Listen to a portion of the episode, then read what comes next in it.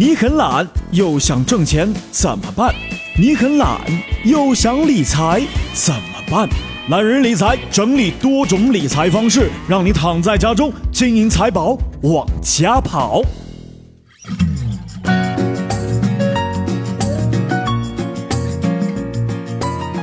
好了，各位好，我是一南，欢迎收听懒人理财。那今天懒人理财，我们来讲讲一个轻松的，但是我觉得更还有用的一篇文章哈。当今中国人十大矛盾行为，说到骨子里去了。一办起事儿来却忙着找关系，我们痛恨潜规则，却又希望自己是潜规则的受益者。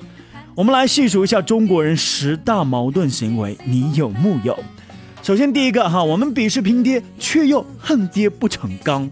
我们身边有或多或少的这样的人哈，工作有爹安排，房子老爹给买，车子从老爹那开，票子说来就来。他们撞了人，对受害者说：“我爸是李刚。”他们考试挂科了，对老师说：“我爸是局长。”当身边有这些人在我们面前炫耀的时候啊，炫耀自己爹多威风、多厉害，有爹万事皆小菜的时候，我们总会在心里严重的鄙视。有爹有啥了不起啊？又不是自己的本事。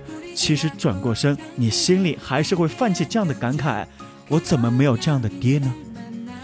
好了，来看第二个矛盾：我们讥讽一夜暴富，却私下又喜欢买彩票。现在的中国无奇不有，一夜暴富的例子也越来越多。北京城郊的村民因为拆迁，一夜变成了百万富翁；浙江一彩民摇身一变，变成了亿万富豪。对于这些，我们往往毫不吝啬地加以讥讽。做生意一夜暴富的肯定是做了见不得人的勾当，炒股一夜暴富的都是走了狗屎运。要根据人品守规定律，他们早晚得倒大霉。但是，当我们路过彩票投注站的时候，也会不由自主地走进去，或多或少的买上几注，来延续一下自己一夜暴富的美梦。好了，第三一个矛盾，我们恨贪官，却又想当官发财。一提起贪官啊，我们大多数人都会气得皱眉头。恨得咬牙切齿，哈，恨得脚跺地。确实是，当巨贪取三多、五毒书记等明星贪官冲击这个社会的法律底线与道德底线的时候，我们真的很愤怒。然而，我们中有大多数的人又向往着当官，不仅报考公务员拼得你死我活，而且认为当官可以发财。真的吗？要听习大大的话。好了，第四一个矛盾，我们看不起富二代，但是结婚的时候又想着。傍大款，当下富二代的负面新闻不断，醉酒超速、撞飞行人、威胁记者、炫富斗富，媒体一旦暴露，天下皆随之愤然。但是，当我们嘲讽、鄙视他们的同时，有些地方甚至是还办起了如何嫁给有钱人的培训班，而且异常的火爆。我们就这样一边骂着富二代，一边寻思着如何傍大款呐。好了，第五一个矛盾，我们讥讽不正之风，自己办起事来却忙着找关系，不跑不送，原地不动，又跑又送，提拔重用，会干不如会说的，会说的不如会跑的。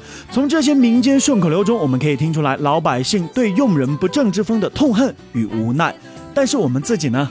为了给孩子选择一个好学校，为了让家中的病人得到更好的治疗，为了帮自己打赢一场官司，我们的第一个念头往往是动用关系和金钱去打通各个关节，而且那些会跑关系的，常常被看作是能人。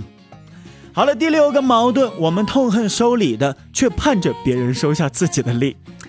凡是送了高档礼品的人，大多应该是动机不纯，希望通过送贵重礼品联络感情，想通过送礼办成按政策法规不能办、正常渠道办不到的事。然而轮到自己呢，送烟、送酒、送茶叶，在无数次的看望领导，简直是家常便饭。礼物之多，价值之高，甚至是催生出礼品回收行业。不要说成年人了，就是幼儿园的娃娃，在教师节也会给老师献礼哈，吃的喝的用的购物卡代金券等等，那叫一个庞杂。你说这叫行贿吗？如果你说是，可能会被视为迂腐不通世故；如果你说不是，那太贵重的这一部分叫什么呢？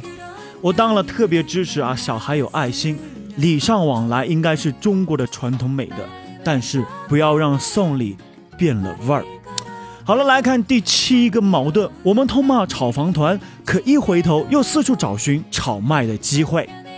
温州炒房团曾经是叱咤楼市江湖，一个夸张的说法是，温州人打个喷嚏，全国房价要抖三抖啊。他们以亿万计的资金扰乱了楼市秩序，许多城市的市民呼吁将炒房行为认定为犯罪。由此呢，可见广大市民对高房价的不满，对炒房团的痛恨。然而呢，一旦是我们手头有一点余钱，也会坐不住的倒腾起二手房来，也希望抓住机会淘上一桶金，甚至是几个人一起拼钱炒房，合伙买房进行投资，大有全民炒房的架势。好了，再来继续关注第八一个矛盾：我们鄙视崇洋媚外，却又总是偏爱外国的品牌。我们来看哈，我们听到别人吹嘘外国的月亮是比中国的月亮圆的时候，都会有民族自豪感的向他投去鄙视的眼神。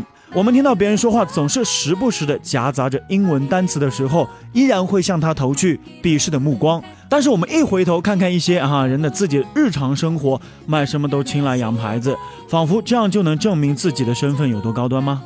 告诉你，百分之九十九的洋牌子都是 Made in China。好了，第九一个矛盾，我们痛恨潜规则，却又希望自己是潜规则的受益者。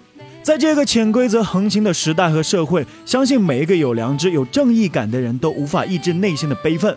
不过，谁又能否认，由于事先获知了某些潜规则，我们在有些时候和有些事情上没有成为沉默的受益者？我们痛恨潜规则，却又希望自己是潜规则的受益者，这样我们很多人都成为了良心分裂者。如果我们满足于某些潜规则，迟早有一天，我们也会成为其他潜规则的受害者。好了，最后的一个矛盾，我们抨击不良的价值观，但又不是价值观的实践者。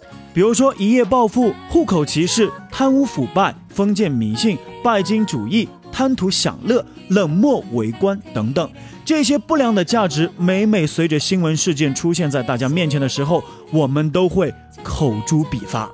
不过，轮到自己成为主人公的时候，还真的不一定比新闻里面的人物做得好。其实我们一直很纠结，很多人愿意信仰道德的星空，不过当脚踏实地的时候，却又不得不自惭形秽。好了，以上就是本期的懒人理财，分享了一篇有道理的文章。但是，请你相信，这个社会还是好人多，因为只有奇葩的事件才会被报道，互相传递正能量，我们的社会才会真正的充满幸福感。我是一楠，如果想了解更多的知识，包括财经的知识，可以关注懒人理财公众号。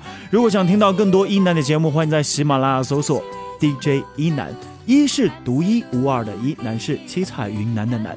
一位来自云南的主播，我是一南，下期不听不散，拜拜。